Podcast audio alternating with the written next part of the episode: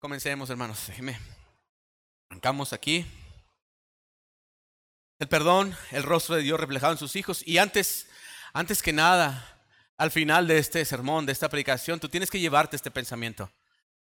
Hemos sido llamados a perdonar, definitivamente, sin duda. Y si hay algo que perdonar, es porque ha habido alguna falta o agravio en contra de nosotros o en contra de la iglesia, en contra de Dios. Perdonar es una ordenanza de Dios para nosotros y al hacerlo, como Él lo hace, a la manera de Dios, reflejamos la gloria de Dios, dejamos ver su rostro. Y para entrar en, el tema, vamos a, vamos a exponer así, con, con, pequeños conceptos, el, a definir qué, qué, significa, con pequeñas palabras definir qué significa este, este perdón, la palabra perdón. Y en primera tenemos excusar un pecado, excusar un pecado, y eso lo vemos en Mateo capítulo 6, ¿recuerdan de, la oración? Más vosotros, cuando perdonéis a, nuestros hermanos ofensas, así también perdonará el Padre que está en los cielos vuestras ofensas. Porque si, porque si no perdonan sus ofensas a vuestros hermanos, tampoco vuestro Padre celestial perdonará vuestras ofensas. Porque Jesús nos manda en la oración, perdona nuestras ofensas, así como nosotros perdonamos a los que nos ofenden. También significa cancelar una deuda, de acuerdo a las escrituras. Significa renunciar a la venganza o al resentimiento significa restablecer una relación rota. También significa cubrir o pasar por alto la culpa. ¿Recuerdan al pueblo de Dios cuando anduvo ya en el desierto y se rebelaban contra Dios y renegaban contra Dios? Incluso hasta levantaban un, líder para que los regresara al pueblo de donde fueron cautivos, donde fueron esclavos también. Y dice Nehemías, dice, pero tú eres Dios que perdonas Dios que perdonas, clemente y piadoso, como lo hemos escuchado muchas veces, tardo para la ira y grande en misericordia, porque no los abandonaste. Pasa por alto la culpa. Perdonar es también confiar en otros como si el mal se hubiese olvidado. Y esto lo recordamos, o nos lo trae la, escritura a, recordar a, nosotros eh, en los salmos del rey David, en el Salmo 103 en versículos 10 al 14, por ahí va a aparecer proyectado en la pantalla. Y nos dice, no ha hecho con nosotros conforme a nuestras iniquidades, ni nos ha pagado conforme a nuestros pecados. Porque como la altura de los cielos sobre la tierra, engrandeció su misericordia sobre los que le temen. Y sigue diciendo, cuanto está lejos el oriente del occidente, hizo alejar de nosotros nuestras rebeliones. Cuánto está lejos el oriente y el occidente. ¿Cuándo se va a juntar el oriente con el occidente? Nunca. Si usted camina para el oriente, nunca se va a juntar con el occidente. Nunca, nunca se va a topar con él. Así ha hecho separar de nosotros nuestros pecados. Como tan alto está el cielo de la tierra. ¿Cuándo se va a juntar el cielo con la tierra? Así de esa manera él ha hecho separar de nosotros nuestras rebeliones. También Isaías 43, 25 nos dice, yo, yo soy el que borro tus rebeliones por amor de Dios por amor de mí mismo, por amor de mí mismo, dice el Señor, y no me acordaré de tus pecados como los has sepultado en la, en la profundidad de la mar, nunca me acordaré de tus rebeliones, dice el Señor. Y Romanos 18 al 19 nos dice, no os venguéis vosotros mismos, amados míos, sino dejad lugar a la ira de Dios, porque escrito, escrito está, mía es la venganza, yo pagaré, dice el Señor. Es por eso que uno de los puntos de, del significado de este perdón, de la palabra perdón es perdonar, es confiar en otros, como si el mal se hubiese olvidado, no tomar la venganza en nuestras manos. Y lo más apegado, lo más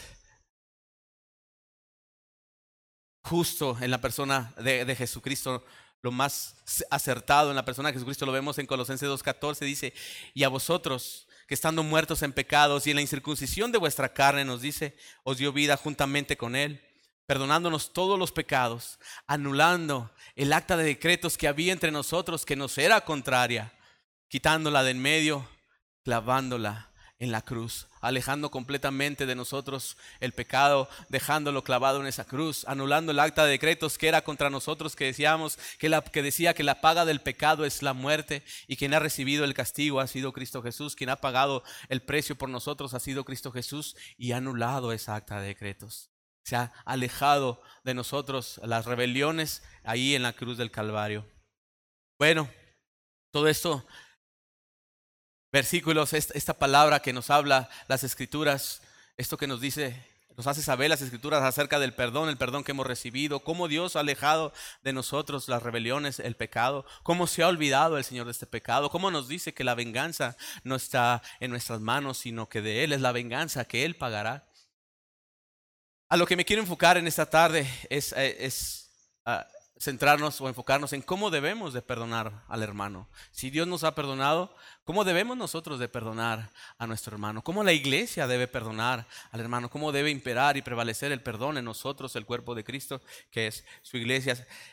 Si bien en el pasaje que vamos a ver a continuación nos habla acerca de la iglesia, de cómo la iglesia debe tratar el pecado, nos habla mucho más de cómo este pecado debe ser tratado, de cómo este pecado debe ser perdonado por la iglesia haciéndonos ver que antes que nada el pecado debe ser tratado con qué hermanos? Con el perdón. Antes que nada el pecado debe ser tratado con el perdón, igual que el Dios los ha hecho con nosotros.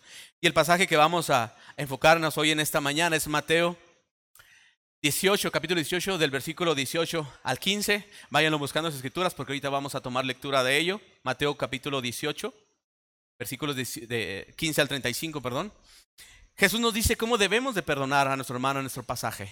Jesús nos habla de cómo debe ser el perdón que otorgamos a nuestro hermano, además de cómo la iglesia debe de tratar el pecado dentro de la iglesia. Cuando alguno de nosotros no quiere arrepentirse de su ofensa al hermano, pero por el momento vamos a enfocarnos primeramente en el perdón. Antes que la disciplina o el castigo, primero debe prevalecer el perdón. El versículo 15 comienza diciendo, si ya lo encontraron en, sus Biblias, capítulo 18, versículo 15, comienza diciendo, por lo tanto, amén, comienza diciendo, por lo tanto, esta palabra, por lo tanto, como muchas veces el pastor nos lo ha enseñado, lo hemos visto, lo hemos entendido, que estas, esta, esta, estas tres palabritas, por lo tanto, es una conexión a lo que se ha dicho anteriormente con lo que se va a decir después. Entonces, esta palabra, por lo tanto, es una conexión de lo que ya Jesús les había hablado anteriormente. Y vamos a repasar rapidito, vamos a recorrer rapidito por estos primeros 18 eh, versículos, 15 versículos de lo que, lo que Dios les había dicho anteriormente. El versículo 1, rapidito, no lo tienen que leer, presten atención, habla, ¿quién es el mayor del reino de los cielos? Le preguntan sus discípulos a Jesús. Y llamando a uno de los niños, lo puso en medio de ellos. Y les dice, si no os hacéis como uno de estos niños, no entraréis en el reino de los cielos. El versículo 4 nos dice, cualquiera que se humille como este niño, ese es el mayor en el reino de los cielos. Y se sigue enfocando a, la figura del niño. El versículo 5, el que recibe su nombre, en el que recibe en su nombre a un niño como estos, el que recibe mi nombre un niño como estos, dice Jesús, a mí me recibe. El versículo 6 nos dice, cualquiera que le haga tropezar es mejor que se amarre una piedra de molino y se eche al mar. Si recuerdan estos pasajes, lo que nos dice el versículo 7 dice, hay del mundo por, el que vienen los tropiezos. dice Jesús, ¿por qué es necesario que vengan los tropiezos? Pero hay de aquel por el hombre por el cual viene el tropiezo, también nos dice en el pasaje anterior. El versículo 8 dice, por lo tanto, si tu mano o tu pie te es ocasión de caer, ¿recuerdan? Es mejor que entres en la vida manco o cojo a no entrar en la vida, a que te condenes. También dice el versículo 9, y si tu ojo te es ocasión de caer, sácalo y échalo fuera, porque es mejor entrar en, en la vida tuerto que perderte de la vida por conservar tus dos ojos. Obviamente sabemos que esto es una figura, esto es figurativo, no te tienes que sacar el ojo, no tienes que cortar la mano, Tienes que, tienes que hacer conciencia de que si tu ojo te está haciendo pecar, quitar, quitar el pecado de tu vida. Si, si tu mano, tu pie te está haciendo pecar, agarrar rumbos que no debes, quitar eso, esas intenciones de tu vida. Dice el 11, el versículo 11, ya casi para entrar en, esa, conexión que hace con, los dos pasajes. Dice el 11, porque el Hijo del Hombre ha venido, ha venido para salvar lo que se había perdido, para buscar y salvar lo que se había perdido. Entonces, ¿qué, conexión hay el que nos hable de, estos niños? ¿Qué conexión hay que hay de, por aquel que vengan los tropiezos? ¿Qué conexión hay con aquel que, si su ojo les, que es mejor que si, su ojo le es ocasión de caer, que lo eche fuera? Si su mano su piel le, es ocasión de caer, que lo eche fuera. ¿Qué conexión hay con lo demás que nos quiere decir Jesús? Por lo tanto, dice. Entonces, antes habla de una parábola y les pregunta, después de haberles hablado de, todo esto, les pregunta, ¿qué os parece? ¿Qué les parece? Les dice a sus discípulos, ¿qué os parece? Versículo 12, si un hombre tiene cien ovejas y se descarría una de ellas, ¿No deja las 99 y va por los montes a buscar la que se había perdido? Y si acontece que la encuentra, de cierto os digo que se regocija más por aquella que por las 99 que no se descarriaron. Así, no es la voluntad de vuestro Padre que está en los cielos que se pierda uno de estos pequeños. Hace la conexión nuevamente con los pequeños que estaba hablando al inicio. Y dice, por lo tanto, por lo tanto, si tu hermano pega contra ti, ve y, y repréndele estando tú y él solos. ¿Y qué es esto de ve y repréndele? A veces lo confundimos con ir y regañarle. Y, gritarle y, y, aventarle 20, 30 versículos o todo el capítulo completo al hermano, dándole el sermón por el, por el pecado que ha cometido en contra de nosotros o en contra de la iglesia, siendo autoritarios. ¿Cuál es la autoridad que nos ha dado la palabra para reprender a nuestro hermano? Jesús lo ha dicho, aprended de mí, que soy manso y humilde de corazón. Reprender a los hermanos con la autoridad que la palabra nos ha concedido, que es la mansedumbre y la humildad de Jesucristo. Sí, tenemos que conocer que la escritura nos dice acerca de eso, pero la autoridad que la escritura nos concede es la humildad y la mansedumbre que, que hubo en Cristo Jesús. Sigue diciendo, ve y repréndele estando tú y él solos. Y si te oyere, hermanos, has ganado a tu hermano. Y si te oyere, y si resulta que le encuentra, como las ovejas. Y si te oyere, has ganado a tu hermano. Mas si no te oyere, toma contigo a uno o dos, para que en boca de dos o tres testigos conste toda palabra. Es, aquí donde entra como Jesús está pidiendo que, que mostremos esa, esa que hagamos entender a, a, algunos de nuestros hermanos o a la iglesia el pecado que está cometiendo en contra de nosotros o en contra de la iglesia. Y si no los oyere, dice, si no los oyere a ellos, dilo a la iglesia. Y si no oyere a la iglesia, sencillo, tenle por gentil y publicano. Si no oyere a la iglesia, es porque no tiene el Espíritu de Cristo. Si ya fuiste y le exhortaste en nombre de Dios, llevaste dos, uno dos testigos y no los oyó, fue la iglesia, lo dijiste a la iglesia, la iglesia, allá la iglesia tampoco yo, es que no tiene el Espíritu de Cristo. No tiene el Espíritu de Cristo, por eso dice tele por gentil y publicano. Recuerdan a, a, Pablo, a la iglesia de Corinto, recuerdo que les pregunta por qué están, están tolerando a este hombre que, que, está cometiendo adulterio con la esposa de su padre. ¿Por qué sigue entre vosotros? Échenle fuera, para que fuera en el mundo sea zarandeado por Satanás y quizás se arrepienta y quizás regrese. Ese es el motivo por el cual no, no para que caigamos en, en vete al, te vas a ir al infierno, eh, hermano, porque no te quieres arrepentir. El, usted va al infierno y lo corremos de la iglesia. No, es precisamente por eso, porque quizás fuera de aquí será zarandeado por el diablo en el mundo y se arrepienta. Recuerde de la palabra de Dios, recuerde de lo que se le ha exhortado, de lo que se le ha dicho y se arrepienta y regrese. Es el motivo por el cual nos dice que lo tengamos por gentil y publicano. Sigue diciendo el versículo 18, de cierto os digo que todo lo que atéis en la tierra será atado en el cielo. Y todo lo que desatéis en la tierra será desatado en el cielo. Y otra vez os digo, como si ya lo hubiera dicho antes. Y otra vez os digo que si dos de vosotros se pusieren de acuerdo en la tierra acerca de cualquier cosa que pidieren, les será hecha por mi Padre que está en los cielos. Porque donde están dos o tres congregados en mi nombre, ahí estoy yo en medio de ellos. Porque donde están dos o tres congregados en mi nombre, ahí estoy yo en medio de ellos. Donde dos o tres se ponen de acuerdo, quizás para confrontar a este hermano, está Dios respaldando nuestras acciones.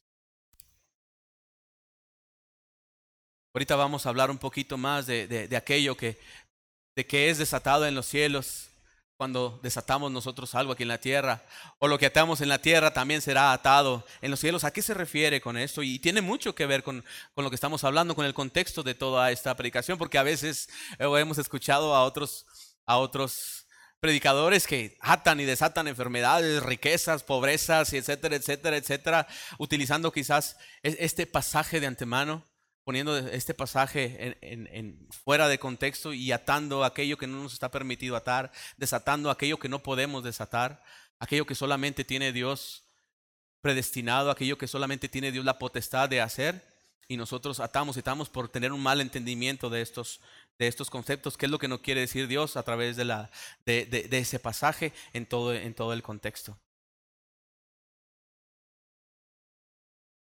Dicho esto, hermanos, vamos a, a, platicar un poquito de, de, este pasaje, vamos a platicar un poquito de, qué es lo que nos está diciendo Dios uh, al, al, al poner en comparación esta parábola de la oveja extraviada, lo que nos está diciendo Dios al ir a buscar a nuestro hermano y, y hablarle. En unas versiones dice, ve y confróntale. Y reprende, no, perdón, no ve y confróntale, dice, ve y repréndele, estando tú y él solos. Y si te oyere, has ganado a tu hermano. La Reina Valera. La, la nueva traducción viviente dice, ve y háblale, estando tú y él solos. Pero es, esta, esta palabrita que está diciendo Jesús, ve y repréndele, ve y háblale, según las, las, versiones, es una ordenanza que nos está dando, es un mandamiento que nos está dando. El Señor de las ovejas dice, teniendo cien ovejas, pierde una de ellas, no deja a las otras ovejas y se va en busca de la que se extravió. No nos dice así Jesús, ve y háblale, repréndele, está extraviado. Busca a, a la oveja que se perdió. El que peca contra tu hermano es como una oveja perdida. Así como Jesús ha ido en busca de nosotros como ovejas perdidas. Así como Jesús nos dice en la parábola, el Señor de las ovejas, dejando las 99, va en busca de esta oveja perdida. Jesús nos dice, si tu hermano o el creyente, como dice la nueva tradición viviente también, pega contra ti, háblale en privado, repréndele en privado, una ordenanza que nos está dando el Señor. Si te escucha, has ganado a tu hermano. Has recuperado la oveja, has encontrado tu oveja. No habrá más alegría por esa oveja que estaba extraviada, que se ha encontrado, que por las 99 que se han quedado, que ha dejado ahí. Así como nos muestra la parábola la oveja perdida cuando el hombre encuentra a su oveja que es extraviado, Jesús nos dice, les digo de verdad, dice, de cierto os digo, ese hombre se alegrará y se regocijará más por aquella que por las 99 que no se extraviaron, que no se descarriaron. Así Jesús nos está diciendo, de cierto te digo, cuando tú, va, cuando tú hayas ganado a tu hermano, habrá más alegría y más regocijo por esa oveja, por ese hermano, que por los demás. Y hermanos, esto no quiere decir que nuestra relación con los demás hermanos no sea igual de importante que la relación con aquella oveja que se ha extraviado. Es igual de importante. Este pasaje, la Reina Valera nos dice, háblale estando tú y él solos, o repréndele estando tú y él solos. La, la, la parábola de las ovejas. Dice, dejando las 99, va por los montes y busca, la que se había extraviado. En otras versiones, me di a la tarea de buscar otras versiones porque en la, en, la, en la versión Reina Valera, en Lucas capítulo 15, hablando también de esta parábola de las ovejas, dice, no deja las 99 en las colinas y va a buscar la que se había perdido y cuando la encuentra la pone sobre sus hombros y se alegra y hace fiesta por la oveja que se había perdido. En, esta, en esta parábola que, que Jesús nos está hablando en Mateo, en la Reina Valera no dice más que dejando a las ovejas a las 99, va en busca de la que se había perdido. Pero dándome la tarea de buscando las otras traducciones, la, la, nueva traducción viviente dice, y dejando a las demás en las colinas. La Biblia de las Américas dice, y dejando a las demás en el monte, va por los montes a buscar la que se había perdido. A lo que me hace pensar que antes de ir a buscar la oveja perdida, o que nos debe hacer pensar que antes de buscar la oveja perdida, debemos de saber dónde, dónde estamos dejando a los demás hermanos. ¿Cuál es nuestra posición delante de los demás hermanos?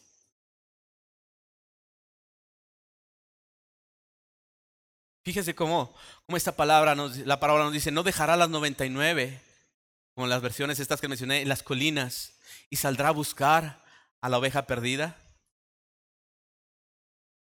Aquí lo que hay que resaltar es que este hombre sabe, o este hermano sabe, este creyente sabe dónde están sus hermanos. Una de las tradiciones dice en el desierto también.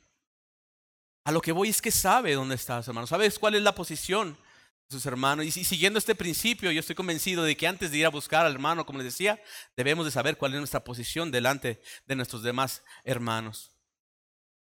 Y nos debemos hacer las siguientes preguntas. ¿Dónde estoy dejando los demás hermanos? ¿Cómo está mi relación con ellos? ¿Cómo está la unidad con ellos?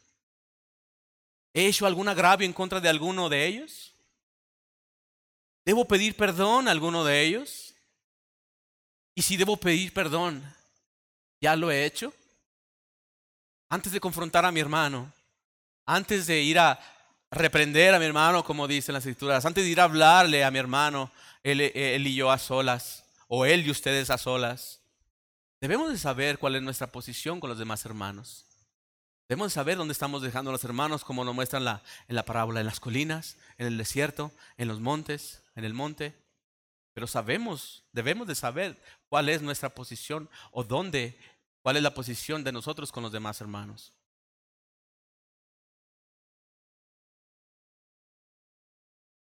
Además, esta parábola, esta parábola que Jesús les, dice, y sucede que si la encuentra, y si la encuentra, y si la hallase, entonces no es algo seguro de que, de que le encuentre. Y quizás tú vas a buscar a tu hermano y, y le vas a confrontar con la palabra de Dios, humildemente, con mansedumbre, le confrontas. ¿Y si no te escucha? ¿Y si no lo encuentras? Quizás Él no pueda venir a ti porque está extraviado, Él no pueda venir a la iglesia a pedir perdón, Él no pueda venir a, a, ti eh, que ha sido el ofendido a pedir perdón porque está extraviado, no sabe el camino de regreso. ¿Acaso nosotros sabíamos el camino hacia Dios cuando estábamos extraviados? Estábamos en oscuridad, perdidos, sin rumbo, sin dirección, muertos, dice la escritura. Sin embargo, Él fue el que se acercó a nosotros él se está acercando a nosotros en la persona de Jesucristo, dejando su trono de gloria, centrado a la diestra de Dios, haciéndose hombre en la persona de Jesucristo, acercándose a nosotros, buscando a esas ovejas que estaban perdidas, porque nosotros no sabíamos el camino de regreso. Y quizás así está tu hermano, perdido, extraviado. Necesita que le busques, necesita que lo traigas a casa, necesita que le regreses al redil necesita saber que le perdonas. Él necesita darse cuenta de su pecado. Él necesita darse cuenta que necesita pedir perdón. Él necesita regresar a casa. Él necesita que le busques. Y Jesús nos dice, háblale, ve y háblale, ve y repréndele, ve y búscale. Obviamente, como les dije ahorita, si no te escucha, nos da Jesús la, la, ordenanza o los pasos a seguir cuando no nos escucha. Pero vamos a enfocarnos ahorita, por lo pronto, en lo que debemos hacer nosotros en lo individual hacia con nuestros hermanos.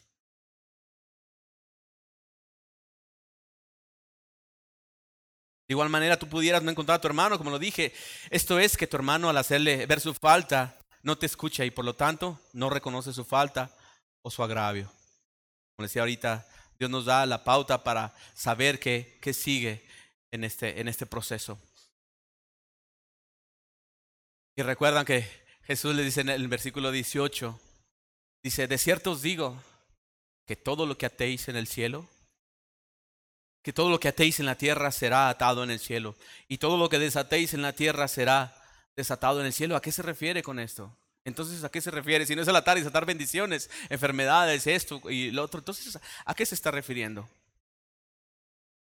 Para aclararnos un poco más. Después de esto, después de, que, Dios le dice todo esto, le, dice, perdóneme, Después de que Pedro se acerca, que les, dice Jesús todo esto, que habla de esta parábola las ovejas y, les dice de, cómo buscar a la, a la, oveja perdida, cómo ir a buscar al hermano. Dice entonces se acercó Pedro y le dijo, Señor, ¿Cuántas veces perdonaré a mi hermano? Pasaje tan conocido y tan, y tan predicado y tan dicho en las reuniones en casa, en lecciones, etcétera, etcétera, y lo, lo conocemos de memoria. Entonces se acercó Pedro y le dijo, Señor, ¿cuántas veces perdonaré a mi hermano que pequen contra mí? ¿Hasta siete? ¿Hasta siete, Señor? Jesús le dijo, no te digo hasta siete, sino aún hasta setenta veces siete. Ve y busca a tu hermano. Está extraviado. Ha vuelto a pecar, sigue extraviado. Pecó otra vez, sigue extraviado. Vuelve a pecar, sigue extraviado. Pecó otra vez, sigue extraviado. Ve y búscale. Una, dos, tres, las veces necesarias.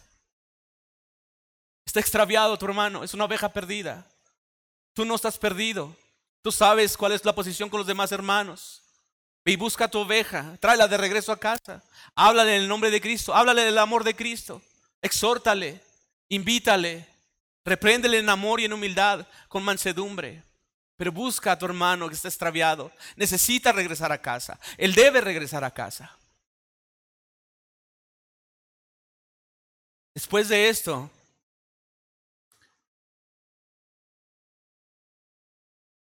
Jesús les habla en parábolas nuevamente sobre los dos deudores, ¿recuerdan? Un rey haciendo llamar a sus siervos que le debían, uno de ellos le debía diez mil talentos, una deuda impagable, imposible de pagar por más que quisiera. Y el rey, diciéndole, págame, este le dice, tenme piedad de mí, dame tiempo, tenme paciencia y te pagaré lo que te debo. Y el Señor, moviéndose a misericordia, el rey moviéndose a misericordia, le perdona toda esta deuda y le dice, no me debes nada, vete en paz. Es perdonada la deuda. Y este saliendo de ahí se encuentra uno de los que le debían a él, que le debía 100, 100 denarios, una deuda nada, nada, insignificante comparada con los 10 mil talentos que, que le debía al rey. Y tomándole por el cuello le ahorca y le dice, págame, págame lo que me debes. Y este le dice, ten compasión de mí, ten misericordia de mí. Dame tiempo, tenme paciencia. Yo te pagaré lo que te debo. Mas este negándose, lo encerró en la cárcel. Y viendo esto, sus consiervos le dice, se entristece mucho, dice el pasaje. Viendo esto, sus consiervos se entristece mucho. Y van y le dicen al rey, al siervo que has perdonado, a nuestro consiervo que has perdonado, no ha perdonado a su consiervo. Lo mandó a la cárcel. Y este rey le manda hablar a este siervo malvado y le dice que lo va a mandar a prisión. Lo manda a prisión y hasta que me pagues lo que me debes, vas a estar ahí. Y así dice, termina diciendo este pasaje, esta parábola. Así hará nuestro Padre Celestial con todos aquellos que no perdonen a, los, a sus deudores. ¿Qué, ¿Qué tiene que ver esto con la oveja extraviada? ¿Qué tiene que ver esto con atar y desatar? Él está extraviado, Él es el que pecó. ¿Será? Él es el que está extraviado, es el que necesita a Dios. Él es el que tiene que venir a pedirme perdón. ¿Será? ¿Y qué si sales a su encuentro? ¿Y qué si buscas tú ese perdón? ¿Y qué si tú le perdonas antes de ir a su encuentro? ¿Y qué si tú reconoces aquella deuda que se nos ha perdonado, que era imposible de pagar para nosotros? Y quizás estemos tratando a nuestro hermano de esta manera injustamente y no le estamos perdonando la mísera deuda que tiene con nosotros.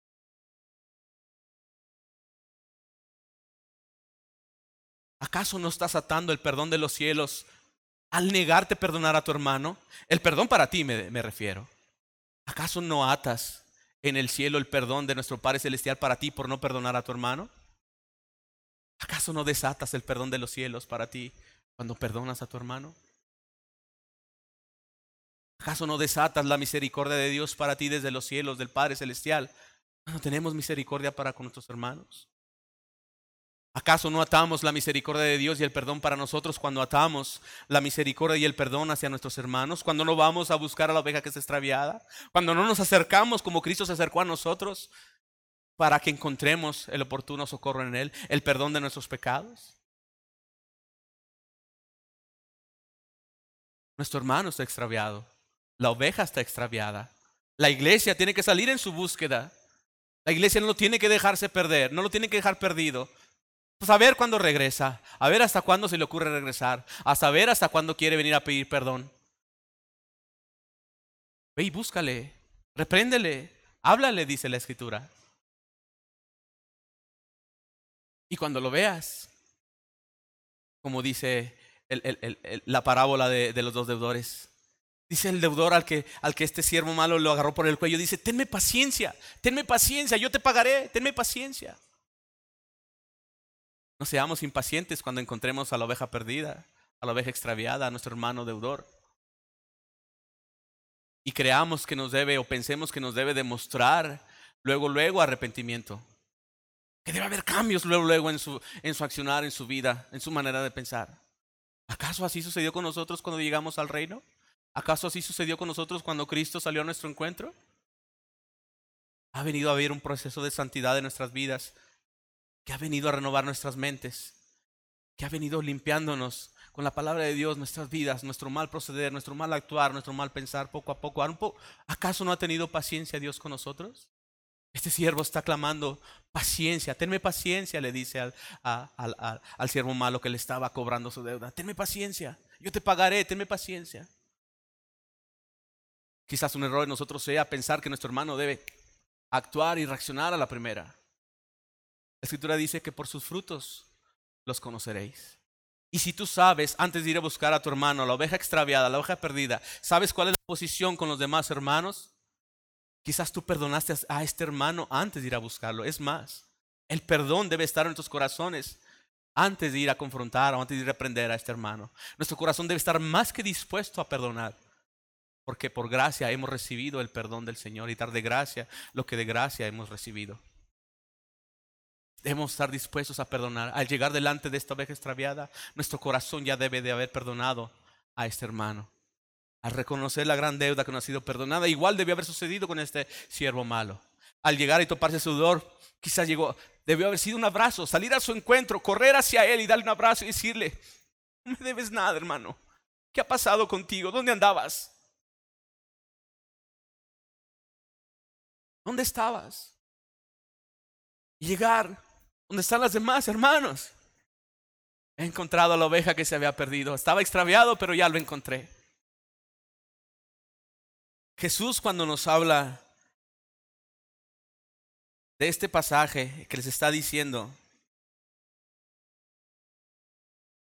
que el que haga tropezar a nuestros niños pequeños, que es mejor que se le amarrase una piedra de molino en el cuello y se eche al mar. Yo creo que no lo hemos entendido muy bien. Yo creo que quizás hemos pasado por alto esta ordenanza que Dios nos ha dado de buscar a nuestros hermanos, que prevalezca, que impere el amor de Cristo en la iglesia, que impere el perdón de Cristo en la iglesia. El mismo pensar, el mismo sentir que hubo en Cristo lo, haya también en nosotros. Quizás estemos haciendo tropezar a uno de estos pequeñitos, a uno de estos niños en no irles a buscar, en no irles a traer de, de regreso a casa. Dice el versículo 10 de Mateo, dice, mirad que no despreciéis a uno de estos más pequeños porque sus ángeles, dice Jesús, porque sus ángeles ven siempre el rostro de mi Padre que está en los cielos. En la parábola de los dos siervos, de los dos deudores, nos comenta al momento de que este siervo malo ve y atrapa por el cuello al otro, a su consiervo y le dice, págame lo que me debes.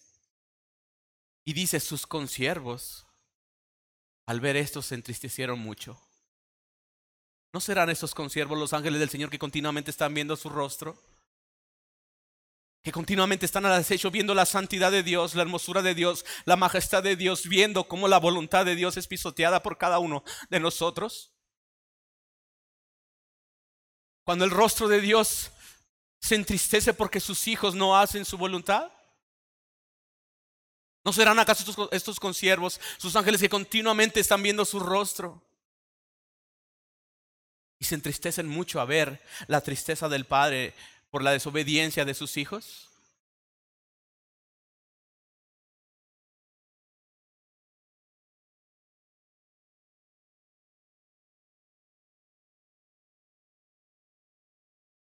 ¿Qué aprendemos, hermanos, entonces de este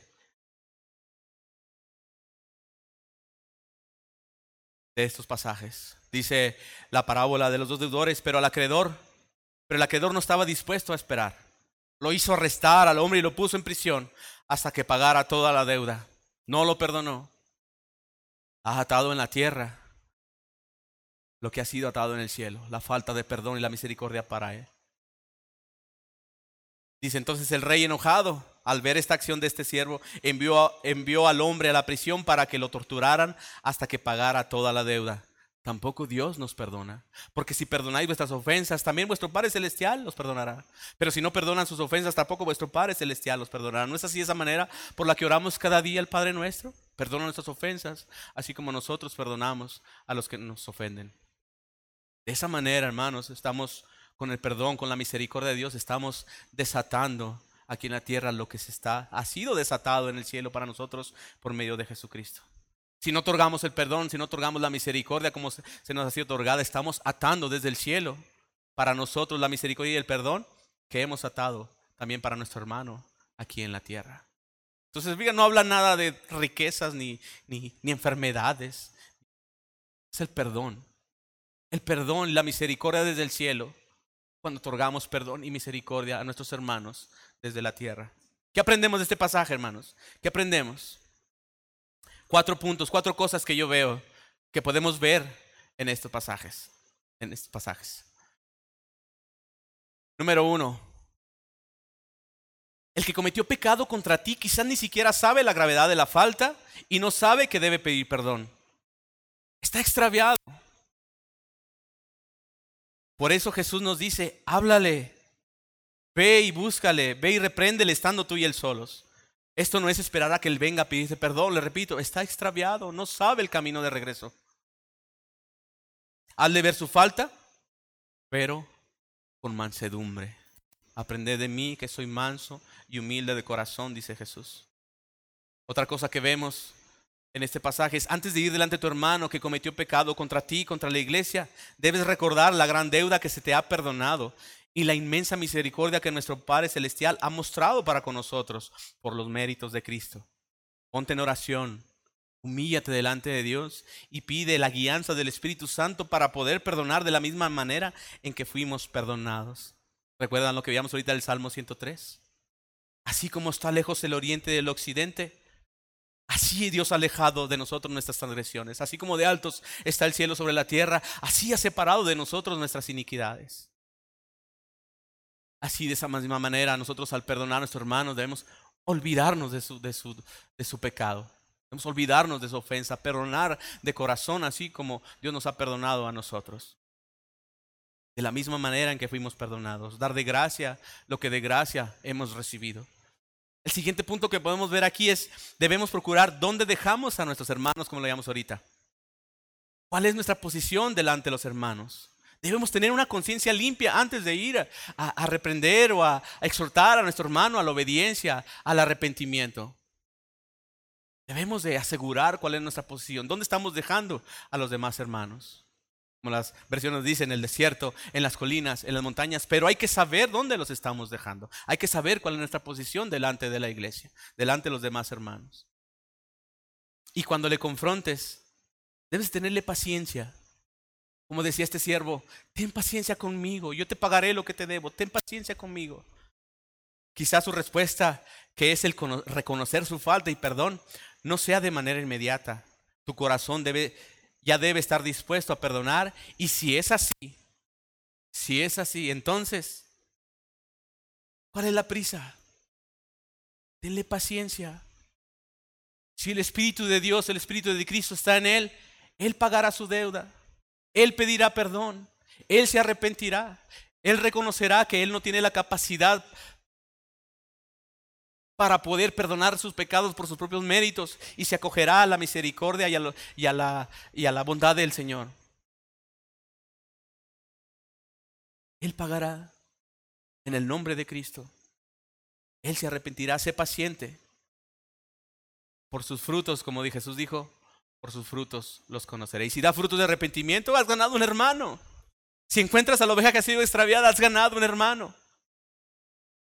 Hay gozo, hay alegría por ese hermano que se había extraviado, por esa oveja que se había extraviado. Les repito, eso no quiere decir que no te dé, que no te alegres por llevar una buena relación con los demás hermanos. Porque debe prevalecer la unidad del espíritu en el vínculo de la paz, dice la escritura, en el cuerpo de Cristo. Eso nos debe también de llenar de gozo el estar bien con los demás hermanos, porque estamos haciendo la voluntad del Padre, porque estamos reflejando la gloria de Dios, la unidad del Espíritu, la gloria que Jesús nos dejó, para que el mundo vea que tú y yo somos uno, ellos también puedan ser uno en ti y en mí, así como tú y yo somos uno. La gloria de Dios reflejada en nosotros. Ten paciencia conmigo, le dice, siervo, yo te pagaré todo. Para terminar, hermanos, hay un pasaje en el, en el, en el libro de, de, Génesis, a mí me, me encanta este, este, pasaje que habla de dos hermanos precisamente, dos hermanos que nacieron casi, casi al mismo tiempo. Uno de ellos era Esaú y otro era Jacob, ¿lo recuerdan? ¿Recuerdan este, este pasaje del que nos habla Génesis? ¿Recuerdan la lucha que tuvo este Jacob con, con este varón que menciona las escrituras, con este, el ángel de Jehová, este hombre que se le sale al encuentro y lucha con él, y lucha con él toda la noche, y lucha con él. Y este varón de pronto, le dice, yo me tengo que ir porque está el alba por, por salir, el sol por salir, el alba se acerca. Este Jacob le dice, no me dejes y no te suelto, no te suelto hasta que me bendigas. No te dejaré ir hasta que me bendigas. No te soltaré hasta que me bendigas. Y en la lucha dice la escritura que, que, que le, es, eh, soltado un tendón de su cadera y, y cojeaba a Jacob por ese tendón, pero recibió la bendición de, del ángel de Jehová, del varón de Dios que estaba luchando con él en ese momento. No te dejo ir hasta que me bendigas, le decía Jacob. Cuando le bendice, le cambia el nombre de Jacob a Israel. Este Israel significa el que pelea con Dios. No el que pelea contra Dios, el que pelea con Dios. Y este Jacob llegó, llamó a aquel lugar Peniel. He visto el rostro de Dios. A luchar con este ángel, he visto el rostro de Dios. Después nos relata las escrituras que este Jacob viene al encuentro con su hermano y le manda regalos por delante. Le manda regalos por delante, incluso a la familia la, pone eh, primero las, las, las, esclavas, las siervas que, que, mandó por delante y luego a Lea. Recuerdan que se había casado también con, con Lea, la hermana de Raquel, la, madre de José y de, y de Benjamín. Lo, lo, manda por, por, por en medio a Lea y por al último a, a esta a, a, Raquel con, con, con José. Todavía no nacía Benjamín. Y él va por delante. Y al acercarse a su hermano, a Esaú se postra siete veces en el suelo, haciendo reverencia a su hermano. Siete veces se postra delante de él. Al llegar a su hermano, su hermano se abalanza contra él. El ofendido, el ofendido se abalanza contra Jacob y le abraza y le prende por el cuello con gusto.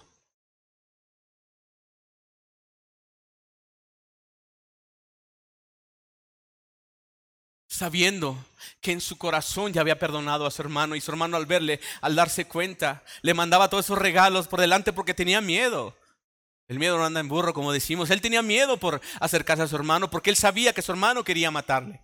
Su hermano había jurado en matarle hasta cuando su padre muriera. Al ver a su hermano que se abalanza y se cuelga sobre su cuello, él se da cuenta que su hermano le ha perdonado. Y su hermano le pregunta, ¿qué es esto que me has enviado? ¿Qué es todo esto que ha llegado delante de mí antes que tú? Y él le dice, es que quería hallar el favor contigo, quería hallar tu perdón, quería ganarme tu perdón. Como si Esaú le contestara, yo tengo todo, no necesito nada de lo que tú me has mandado, te puedes quedar con ello.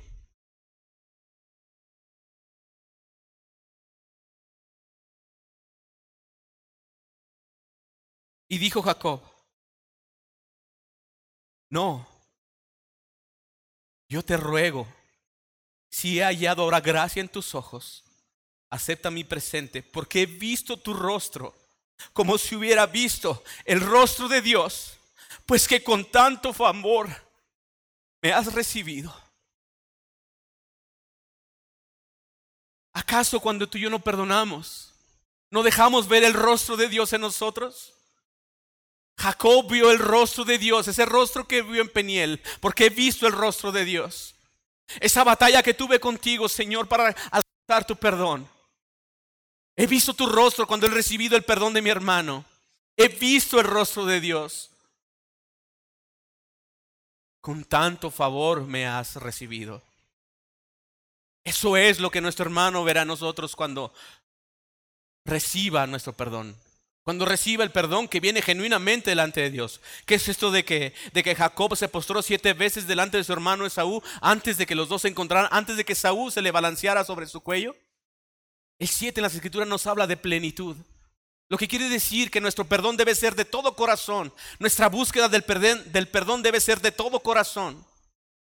Debe ser pleno debe ser completo y para que este perdón y esta búsqueda de perdón sea plena y sea completa, tiene que estar llena del Espíritu Santo, tiene que estar llena de Cristo. Así como Cristo nos ha perdonado, nosotros debemos perdonar a aquellos que nos ofenden.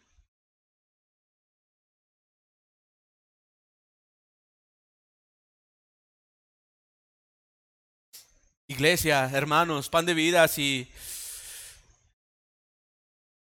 hay algo entre nosotros Primeramente, si yo te he ofendido, si alguno de ustedes se ha sentido ofendido por mi persona, no es excusa, pero lo he hecho sin darme cuenta. Yo te pido perdón. Yo te pido me perdones. En el nombre de Jesús, yo te pido perdón. Si tú has cometido agravio contra tu hermano, tú debes acercarte a tu hermano y pedirle perdón. Pero hermanos, si alguien ha cometido agravio contra ti, nuestra responsabilidad, nuestro llamamiento supremo de parte de Jesús es ve y háblale, y repréndele con mansedumbre y humildad, con amor, el amor de Jesucristo y hazle conocer su falta. Porque está extraviado. Como sabemos en la iglesia se han cometido muchas faltas, se han cometido muchos errores, adulterio dentro de la misma iglesia intenciones de adulterio dentro de la misma iglesia. Y hemos ofendido o se ha ofendido a un hermano o a una hermana. Y quizás no hemos ido a perdonarle. Quizás hemos traicionado a un hermano por traicionar su confianza o de alguna u otra manera. Pero quizás hemos cometido como hermanos, como iglesia, como creyentes, como cuerpo de Cristo, falta o agravio hacia nuestros hermanos. Pero hermanos, si lo han hecho contra ti, si lo han hecho contra mí, si lo han hecho contra la iglesia, debemos ir a buscar a nuestro hermano que ha cometido el agravio. Eso es lo que Jesús nos está mandando a hacer. Ve y búscale, porque Él vino a nuestro encuentro. Él salió a nuestro encuentro. Él se tendió a nuestros brazos en la cruz del Calvario a nuestro encuentro. Y nos exhorta, nos llama a que lo hagamos de la misma manera. Que salgamos al encuentro. Que cómo sabemos si encontraremos a la vieja extraviada y habrá mucha alegría. Y recuerda, los ángeles del Señor están siempre viendo su rostro. No ates en la tierra lo que Dios puede atar en el cielo. Desata en la tierra lo que Dios ha desatado en el cielo, que es el perdón y la misericordia. Desátalo para tus hermanos. En el amor del Señor, en el amor de Cristo, en nombre de Dios.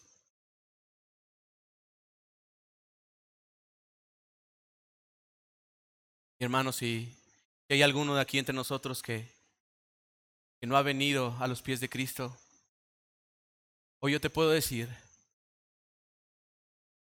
que Jesús, nuestro hermano mayor, el Señor de las ovejas, sentado a la diestra de Dios en su trono de gloria, ha descendido a la tierra en la persona de Jesucristo, la segunda persona de la Trinidad, a buscarte a ti que estás extraviado.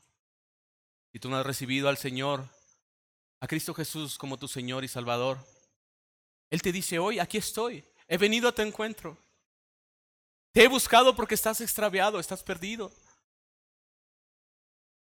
He venido a tu encuentro.